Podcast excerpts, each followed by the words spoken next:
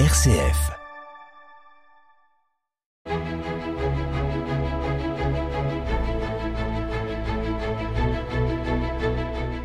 Chers amis, bonjour et bienvenue dans Episcorama avec aujourd'hui le Père Denis Véju, vicaire général du diocèse de Châlons. Denis, bonjour.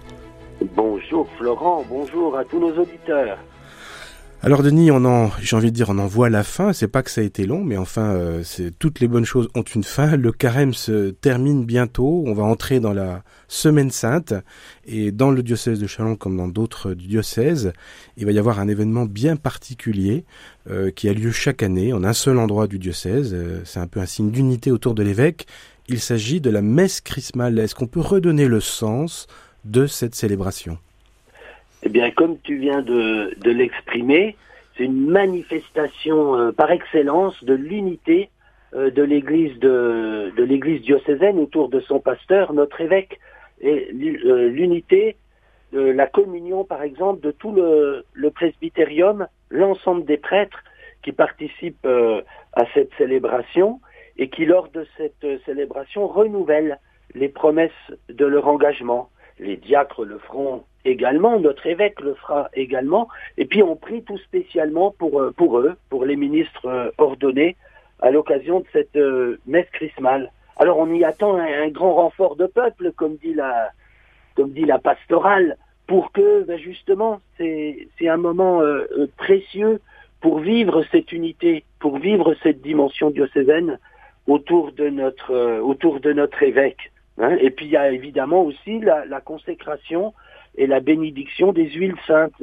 qui vont servir pendant toute l'année euh, pastorale pour, euh, pour les baptêmes, les confirmations avec le Saint-Crème, euh, pour, euh, pour euh, donner le sacrement de l'onction des malades, pour aider les catéchumènes à accueillir la force de Dieu dans leur cheminement. Voilà, donc c'est y a cette dimension aussi de la, de la compassion, de la présence de Dieu à travers euh, cette huile qui manifeste l'action de Dieu dans les sacrements. Est-ce qu'on peut quand même rappeler le lieu et l'heure pour être sûr de ne pas rater le début? Oui, évidemment. Donc, c'est euh, mardi prochain à 18h30 à la cathédrale de, de Chalon, évidemment, à la cathédrale Saint-Étienne.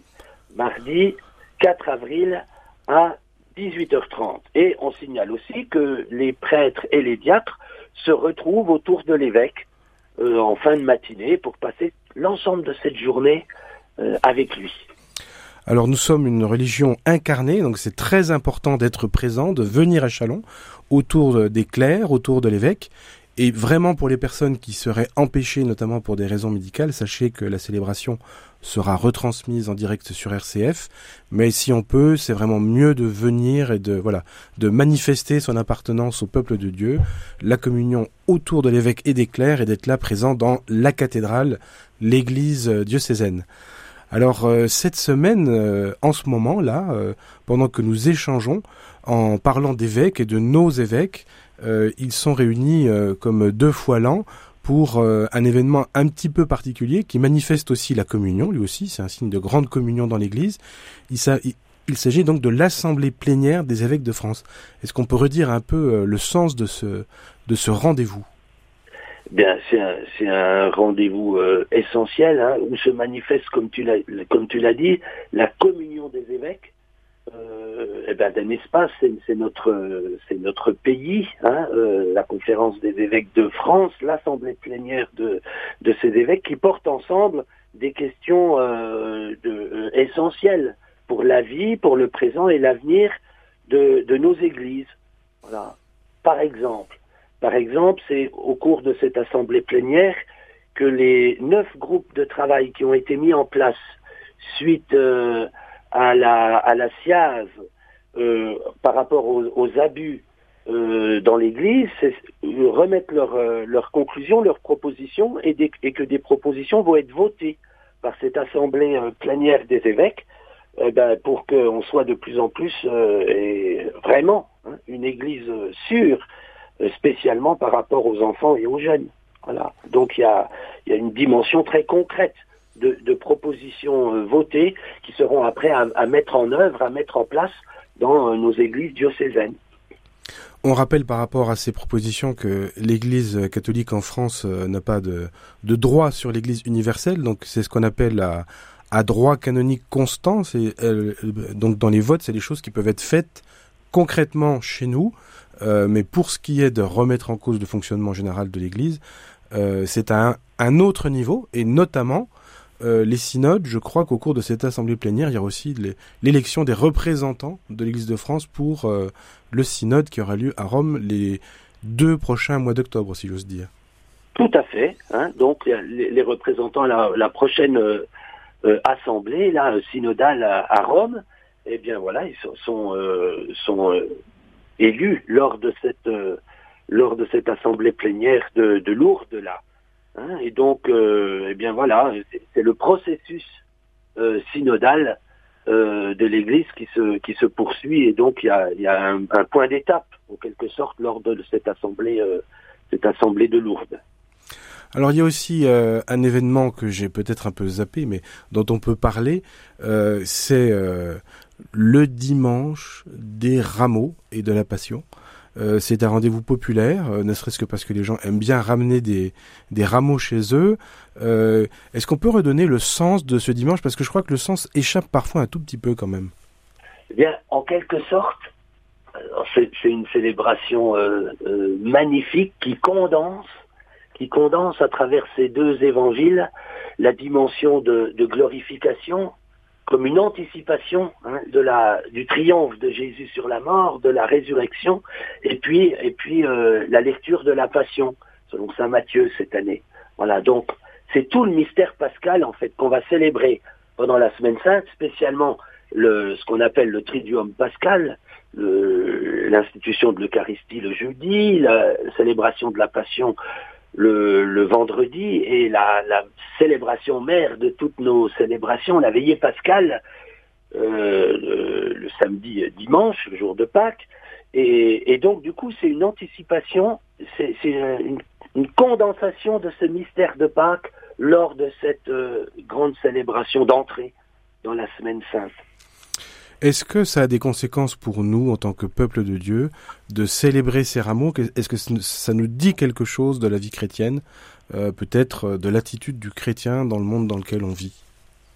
Eh bien, c'est tout à fait euh, évident. Hein, la, gloire de, Jésus, c'est de donner sa vie pour réconcilier l'humanité avec Dieu et puis les hommes entre eux pour, euh, réconcilier les êtres humains entre eux dans, dans, sa vie donnée. Et eh bien ça, ça nous dit quelque chose, spécialement dans le climat de violence qui est le climat euh, actuel euh, dans notre pays tout spécialement.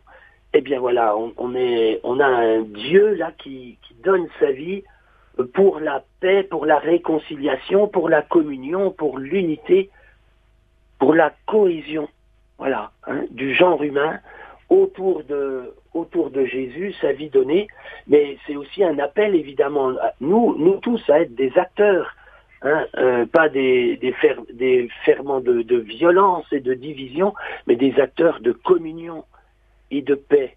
Voilà, parce que c'est pour ça que Jésus donne sa vie, c'est ça qu'on célèbre dès le dimanche des rameaux. Comment est-ce qu'on peut être gagné par cette paix, parce qu'on est tous tentés par la violence. Il suffit d'ouvrir Twitter et de prendre n'importe quel échange sur, n'importe quel sujet. De nos jours, tout de suite, ça vire quand même à l'invective et à la menace. Où est-ce qu'on peut puiser, à quoi on peut puiser pour être vraiment des artisans de paix et pas euh, rajouter euh, de la haine à la haine?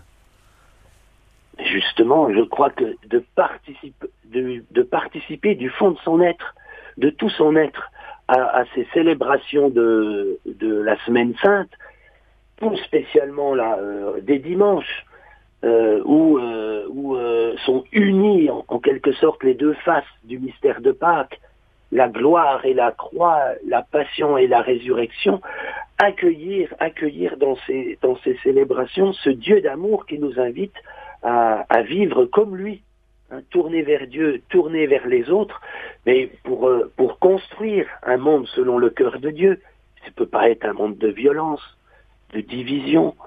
Euh, c'est au contraire un, un, monde où on dialogue, où on s'écoute, comme ça dialogue au cœur même de la Trinité. Alors ce dimanche des rameaux, je voudrais juste parler des rameaux parce que peut-être parfois que d'aucuns peuvent euh, y voir un peu une dimension magique. Euh, on ramène les rameaux à la, à la maison, c'est pourquoi Pour la protéger, pour euh, ça quel sens de de, de ramener ces petits rameaux et de les accrocher au mur, à une croix ou autre dans l'entrée? Enfin, pourquoi est-ce qu'on fait ça? Et quelle est la vraie signification du geste? C'est quoi?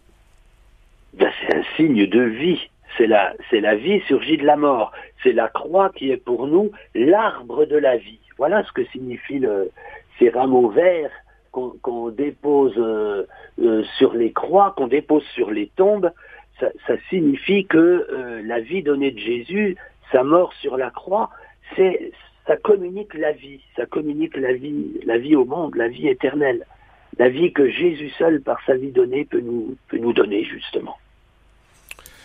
Donc si on résume, euh, voilà, dimanche des rameaux et de la passion, un temps euh, très important, les, deux faces d'un même mystère, euh, la glorification, la croix, la mort, la résurrection, ramener la vie chez soi, et puis peut-être une pensée donc pour nos évêques qui en ce moment se réunissent et prennent des décisions très importantes.